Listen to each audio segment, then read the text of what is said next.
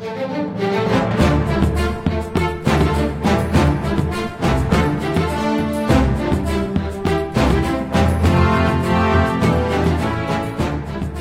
大家好，欢迎收听这期的本位画馆，我是馆长。莫伦德更新了得有四五年的《海贼王和之国篇》，终于算是完事儿了。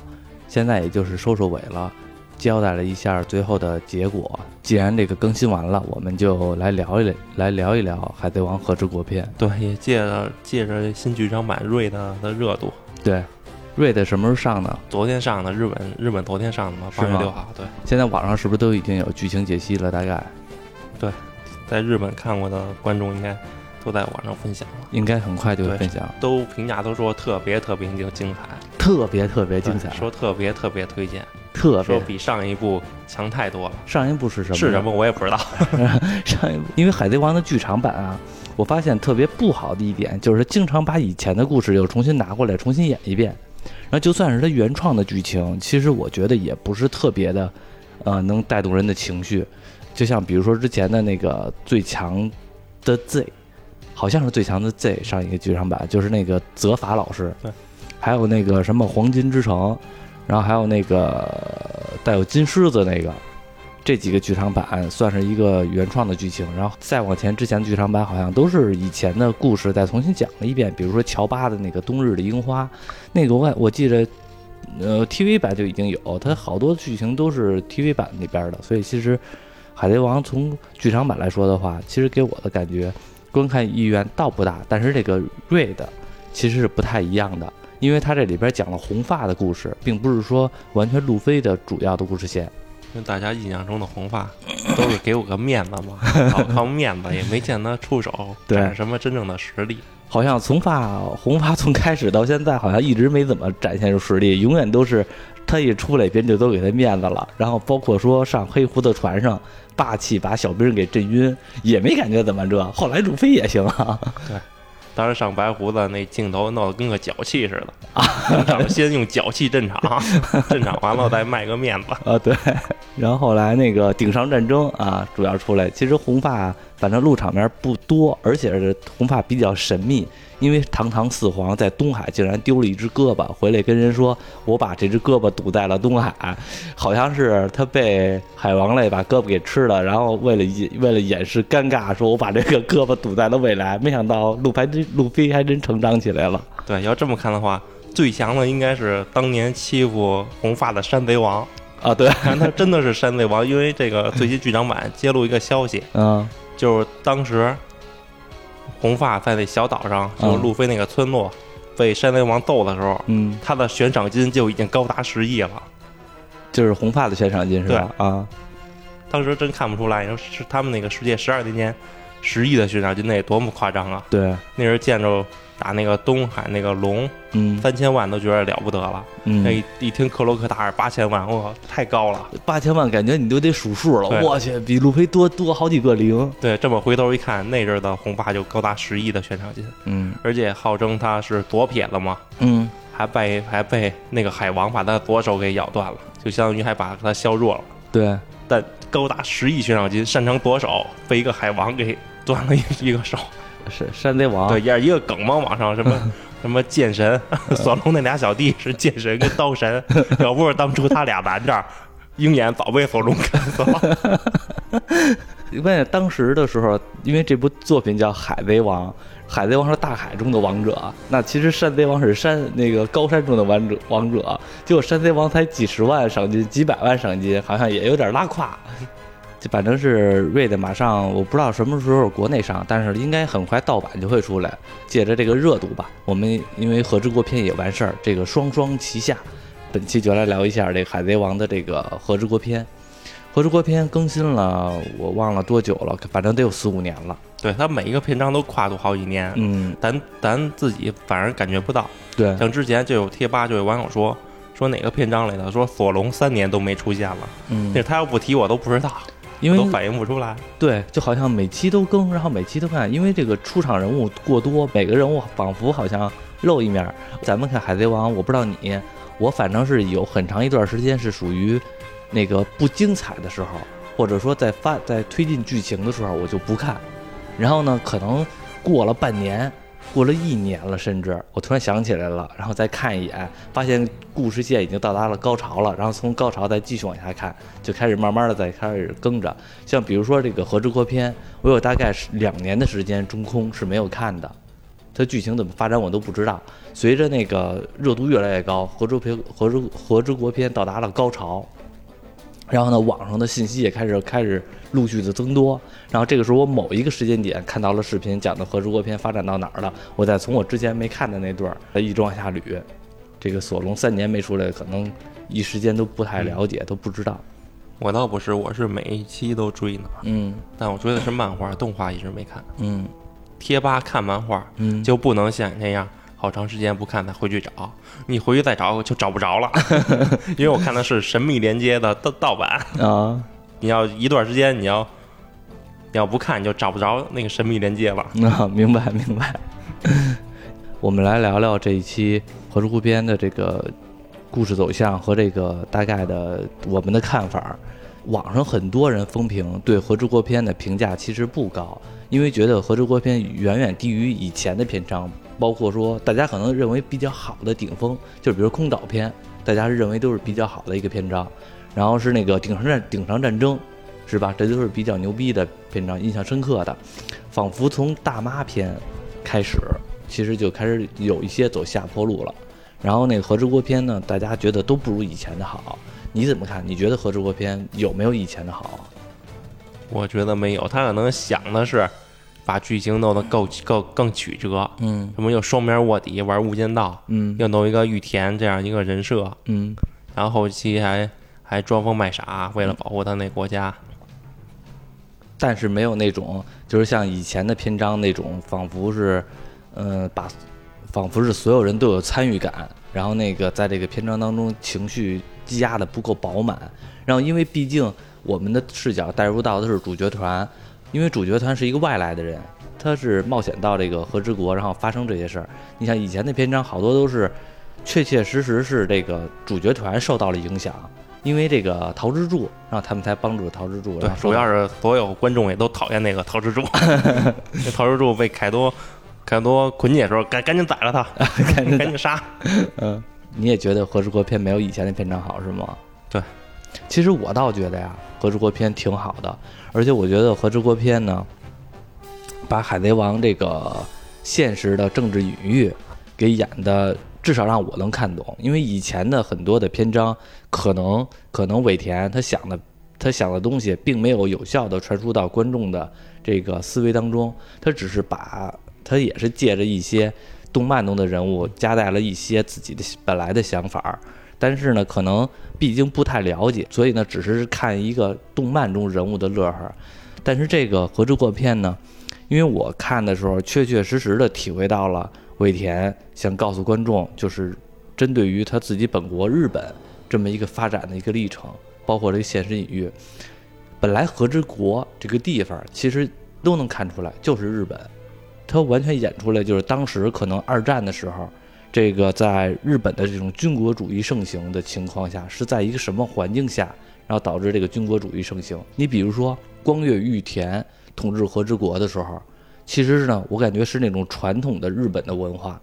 然后当凯多来了之后，统治了和之国，你看凯多的作用就是代表了当时日本的军国主义的那个人。那种思想，而玉田呢，仿佛是那种传统的歌派的人，然后只不过呢，被这个凯多给办掉了。凯多的，就开始把这些老百姓当成耗材，当成这个，当成这个能源来使用。然后结果你看那个《和之国篇》，我觉得最讽刺的一点啊，《和之国篇》有一个村子，就是大家都在笑，那叫什么村来了？就是没有干净的水，没有干净的粮食，都是被污染的。因为这个武器工厂一直在制作武器，然后那个村子里边的人呢，喝了那个药之后，要不然呢就变成恶魔果实，就有那个史莱姆果实的能力；要不然呢就有这个严重的副作用，就一直笑。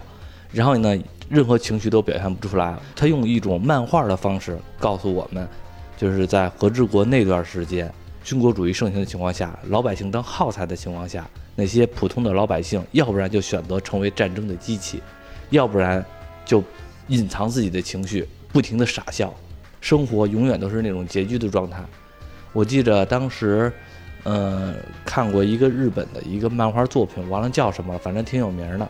作为纳粹这种二战的时候，他们的一个战败的这么一个结果，一个俩小女孩生活的特别艰苦，然后呢吃不上饭，然后跟他爸爸说：“爸爸，爸爸，我们怎么这么穷啊？我们都没饭吃了，就吃的特别破。”然后说我们那个要要那个拮据起来要打仗，因为那二战时候嘛。然后他爸说：“说那个没事儿，我们就快好了，因为日本就要快战败了，我们就要过上好日子了。”然后那俩小女孩说：“啊，为什么我们战败了之后反而过得比较更好呢？”然后这个他爸爸说：“日本就是一个侵略者，他们我们战败才是对的，我们不能要这样的。就反正就意思就是这个，现在的人民都已经被洗脑了，说我们说我们战败之后才是正常的社会秩序。这个是一个好像是叫萤，我不知道是不是叫萤火虫之墓啊？哆啦 A 梦记着吧？嗯，有一部我记着不是那个大雄和哆啦 A 梦穿越到日本的过二战时候吗？日本回去之后，然后后来那个特别高兴，那阵儿正要打仗到尾声了，然后特别高兴，在那街道上宣传，哦，日本就要战败喽，然后所有人都骂他们，我们都要战败了，你还这么高兴，说这才是日本未来的道路。我觉得是集合了日本的过去很多的时候历史，就包括明治维新改革那阵儿也是。其实我觉得还有一点例子啊，就是就是那个陶之助，陶之最陶之助是一八岁的小孩儿。然后，当凯多失败了之后，当和凯多打的时候，他从八岁一下到达了青年了，就是瞬间。虽然他是穿越的，从过去穿越时候的年龄，但是呢，其实你也能感觉到陶之助代表的仿佛是新生的一个日日本，新生的一个和之国，就是他从一个幼稚，然后那个幼稚没有担当，然后当凯多失败，这种军国主义失败之后。已经被打压了那么久的光月御前的家族，然后一个八岁的小孩儿，然后瞬间长大，就是强迫他以这种和平的方式来迅速的成长起来的一个日本的一个崭新的形象。所以我觉得大家最开始讨厌这个桃之助啊，是因为人是因为动漫人物塑造的原因。但是如果你要把它带到现实隐喻来说，其实桃之助从八岁瞬间成长到一个青年，然后未来要承担的。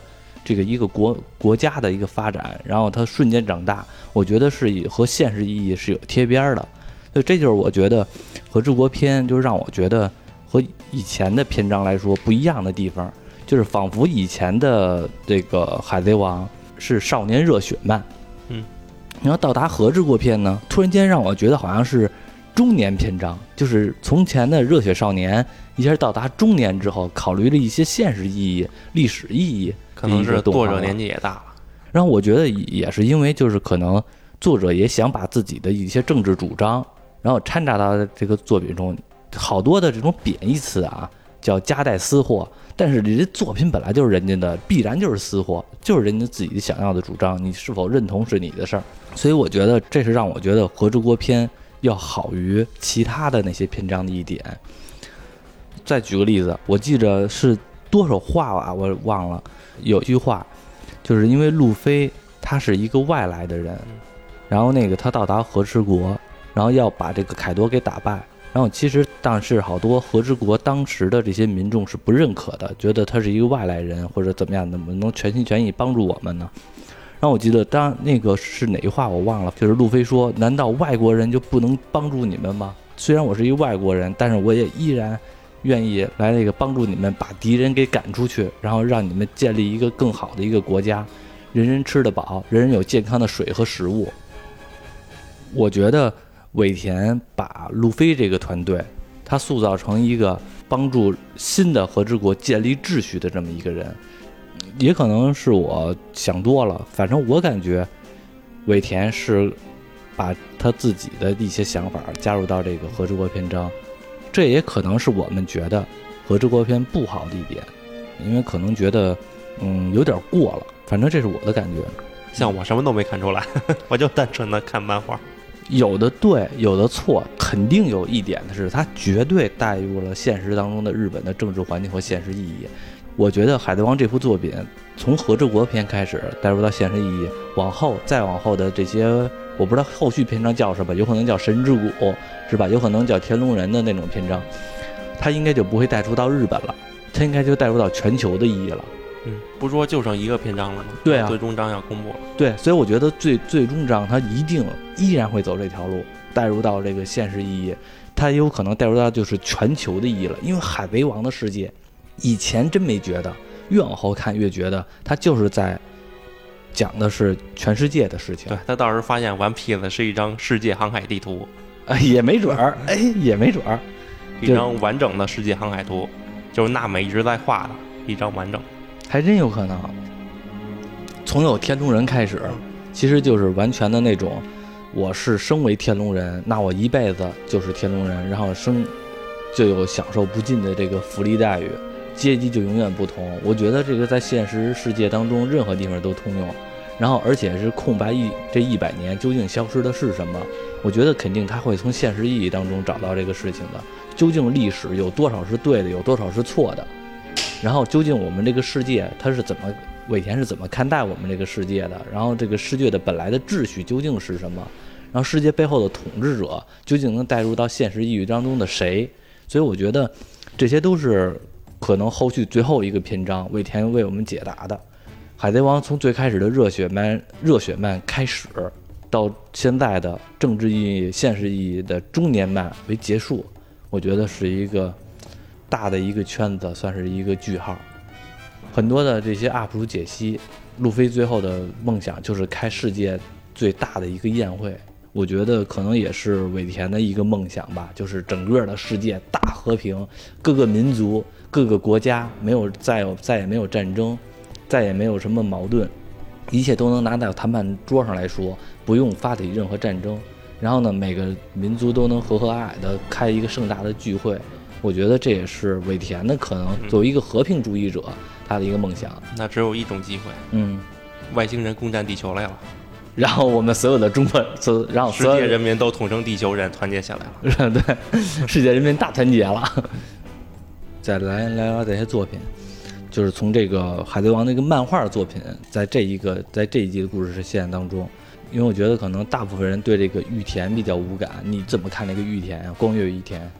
关羽以前应该直接带着他那个几个九个护卫嗯跟大蛇直接硬刚嘛，嗯，结果怎么就那么智商下线，相信了大蛇的话，就装疯卖傻去了？大家都质疑这个。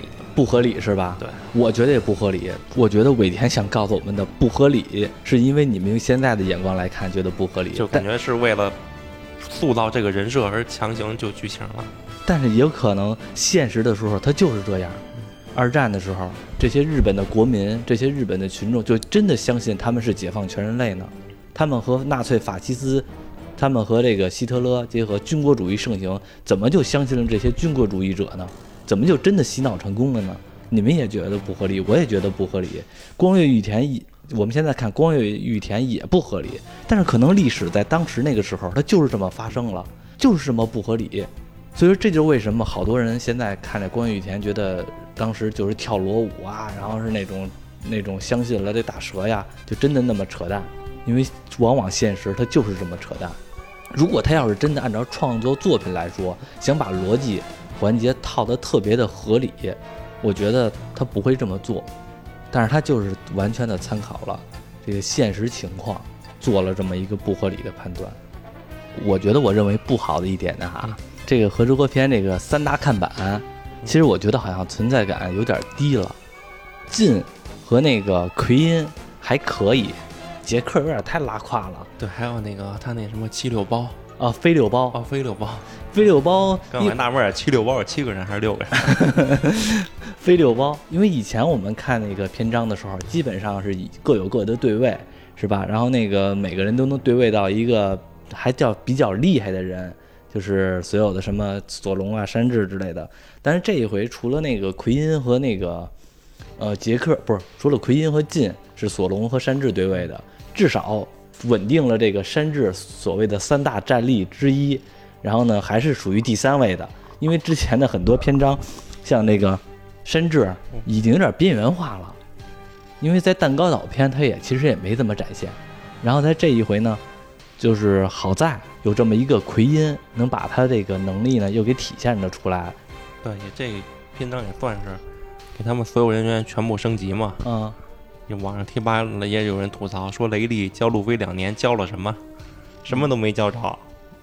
被凯多教的都变变神了，凯凯多教的他都会这个刘英跟变太阳神了，凯凯多才是最好的老师。实战永远是最好的老师，就是我们觉得有点儿强行的，可能就是因为他们的提升有点太太过于夸张了。说才过两年嘛，嗯，他们整体才过了两年就把凯多跟大妈都斩下了，对，难道那俩就不进步吗？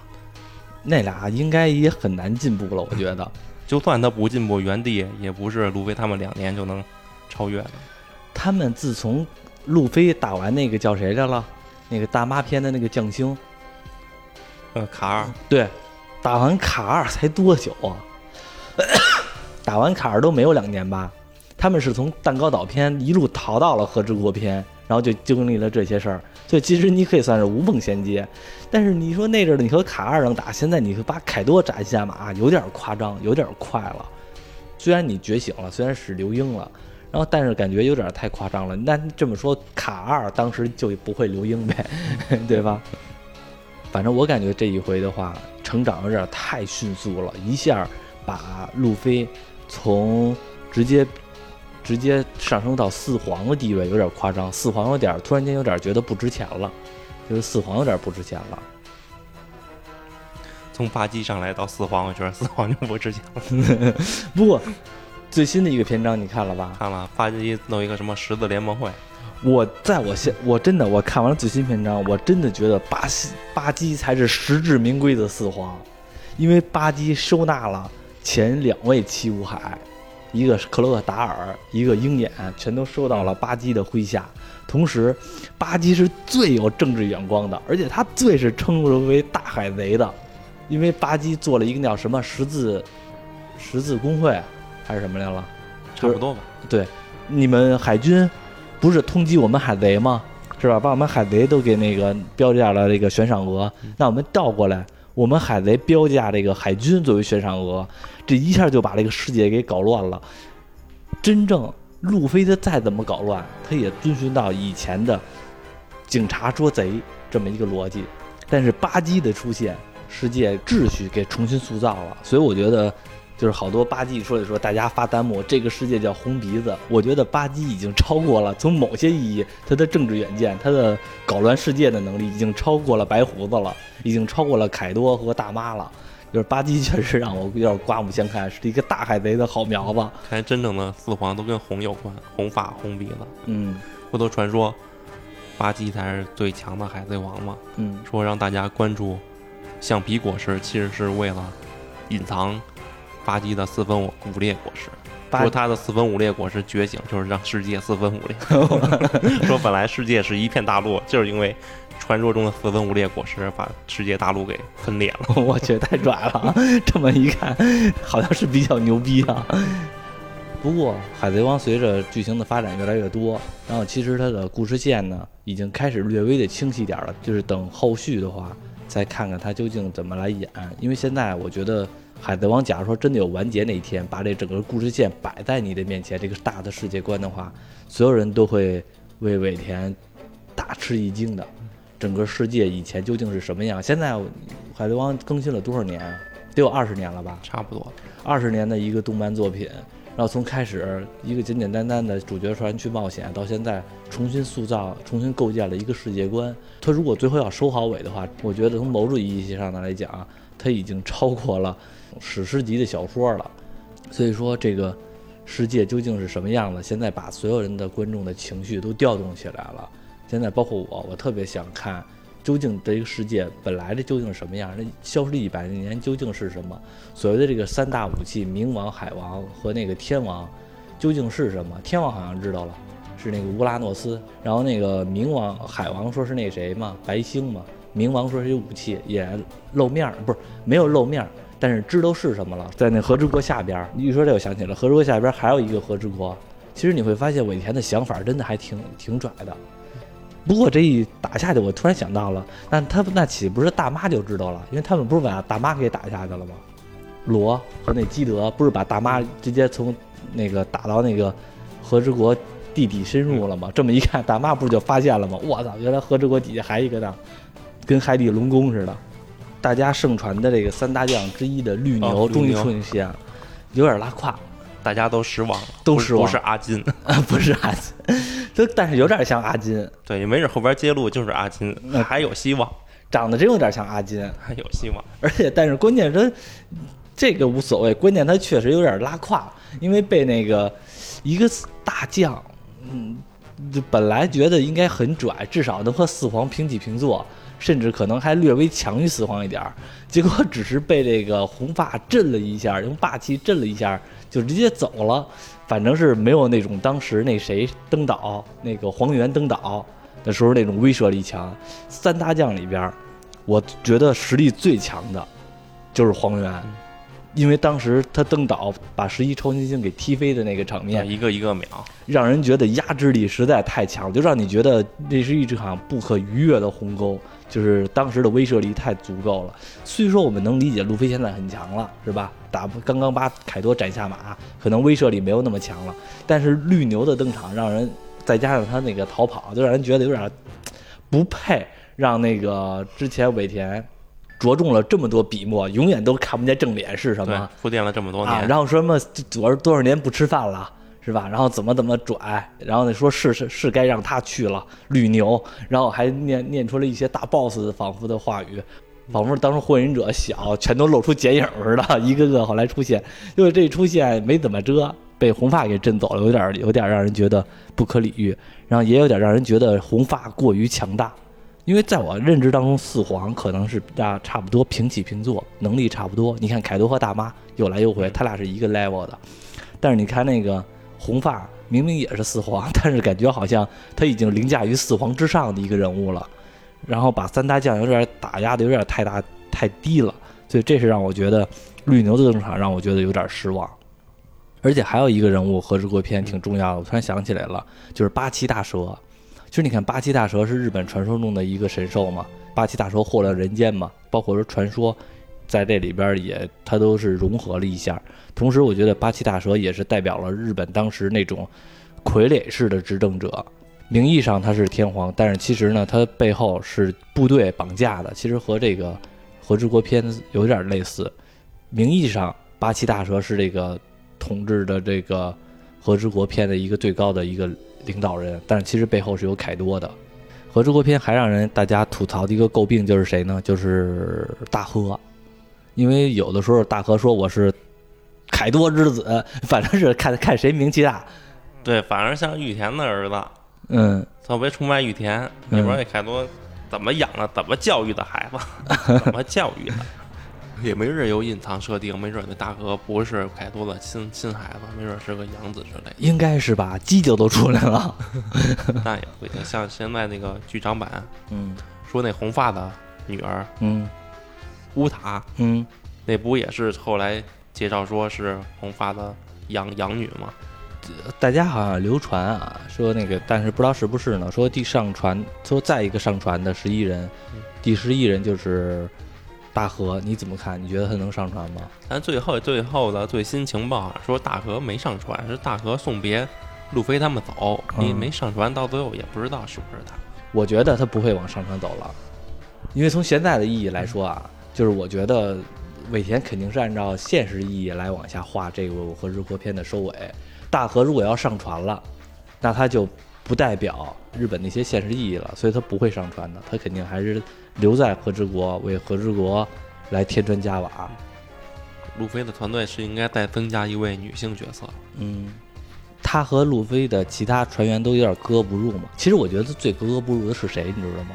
就是现在路飞的船员是慎平，沈平有点太正式了，就是和其他的人比较起来的话，他不够逗逼。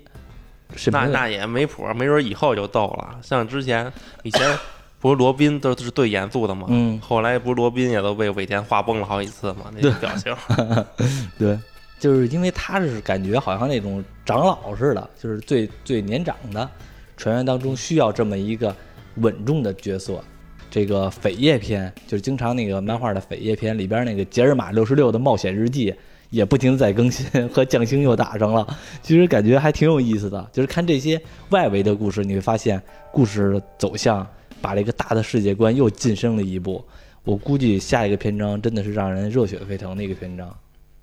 不过你要这么说，其实和之国最令人质疑的还是就是路飞觉醒，相比果实，结果是叫什么果实来的？尼卡，尼卡果实，太阳神形态。你怎么看这件事？沟通道，既然当年这么重要的果实，为什么没有及时的斩草除根？为什么当时护送的时候只有一个那个大将？当年那飞六包其中之一护送的嘛？嗯，当时那个不是人不是给你解释了吗？吴老星不是给你解释了吗？他们一直都想拿到这个橡皮果实，但是每次这个橡皮果实都都有意识，就仿佛有自己闪躲。我觉得有点太强行了，就是我就我觉得他这解释让我觉得我不信，就是这种感觉，你知道吗？对，所以尾田也知道你不信，所以他用五老星来说这段话，就让你觉得权威点，权威点是吧？不是一个海军跟你说的，对，要是一个中将说的，就仿佛好像这中中将能力不行。不过他这点我也觉得是。就是《和之国篇》让我觉得最大的一个败笔，就是可能所有人都认为最大的一个败笔，就是路飞觉醒之后成为了尼卡形态，因为这让你觉得就强行提战力了，实在想不出怎么打败凯多了。对，同时这也让我觉得一点最不好的一点是什么呢？就让我开始有深深的怀疑，尼卡究竟是不是路飞？明明他这么画完了之后，然后尾田也。担心了，其他的观众会有这种想法，他会给你强调尼卡还是路飞，路飞还是路飞，只不过他是尼卡形态。但是呢，就是让你看的人就觉得好像是他已经换了一个人了，就是因为尼卡的打的时候和路飞打的时候的战斗风格有点过于差距明显太大了，风格差距明显太大了。路飞虽然是嘻嘻哈哈的，但是他一认真起来的话，他是很认真的。但是尼卡他打的时候就有点太顽皮了。就让你觉得好像这是两个人了。之前我路飞辛辛苦苦打的那些，把那个凯多怎么和对拳是吧？怎么和刘英怎么和对方打，都没有瞬间都没有意义了，全都归零了。比如说我要打败凯多是需要一百分，我之前已经打到八十分了，只差二十分我就能打败凯多了。但是突然间尼卡。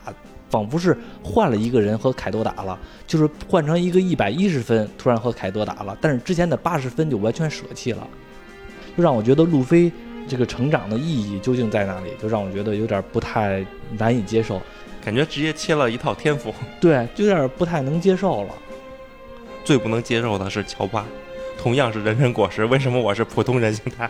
都都很牛逼，人人果实，人人果实之老百姓形态，别的人人果实都特别拽。你看那个谁，佛，人人果实之幻兽种大佛形态，然后那个路飞，人人果实幻兽种之尼卡形态，乔巴人人果实之老百姓形态，就感觉有点拉胯。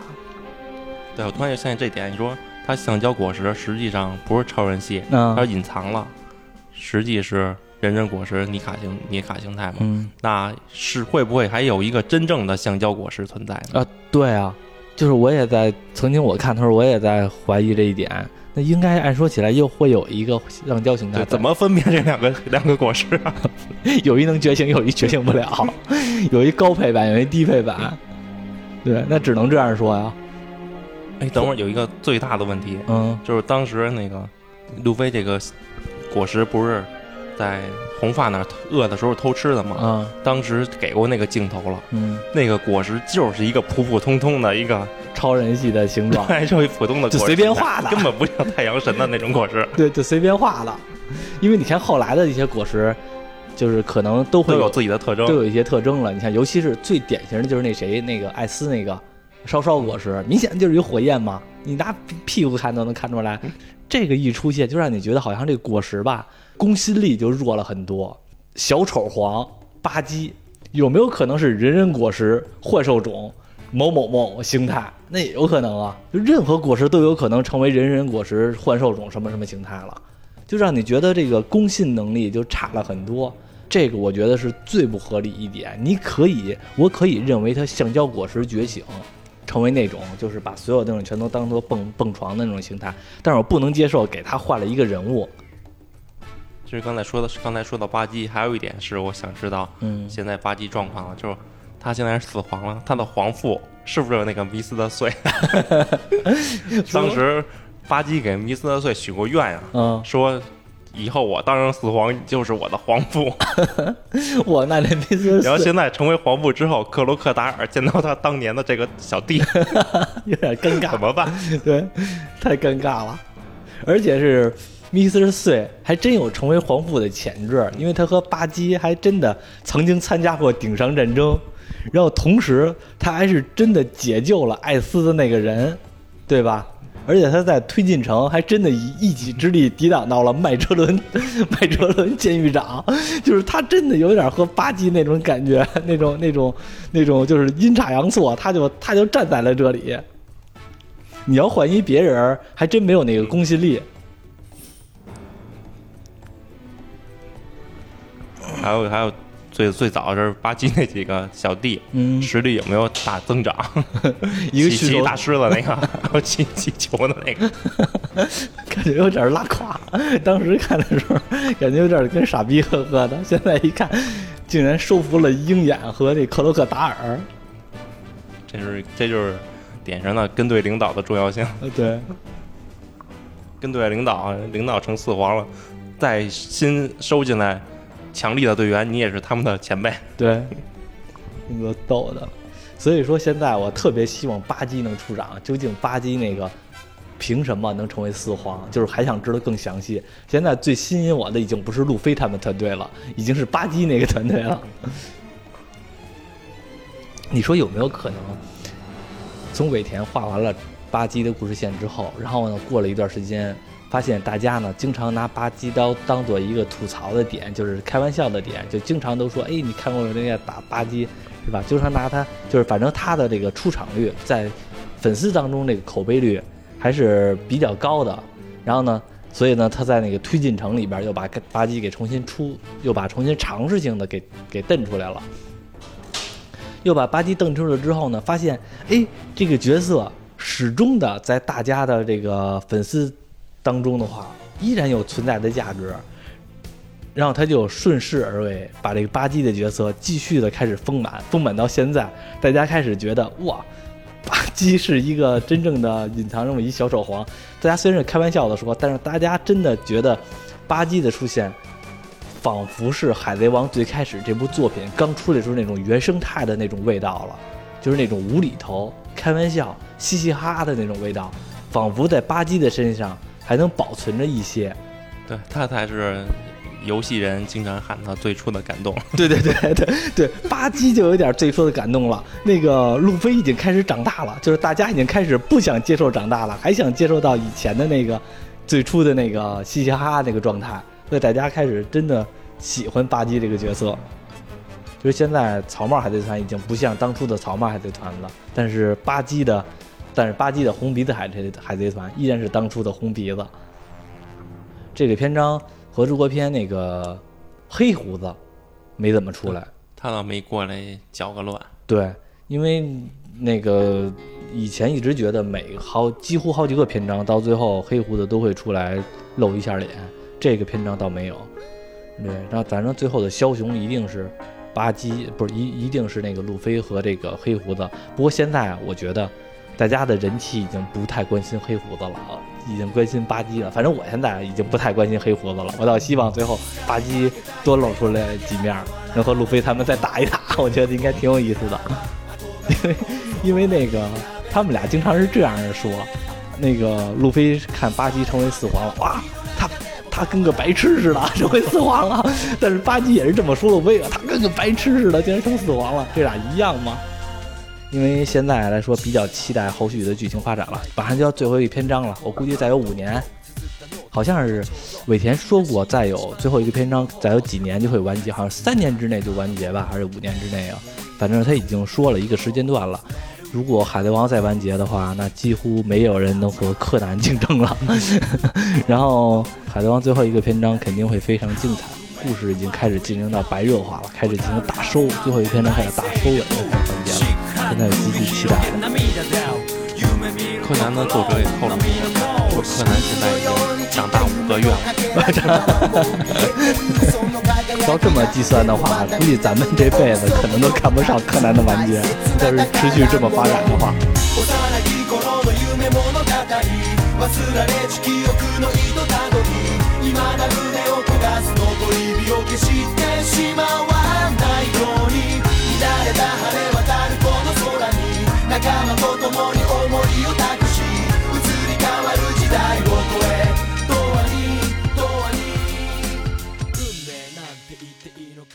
この出会いは同じもの持ったもの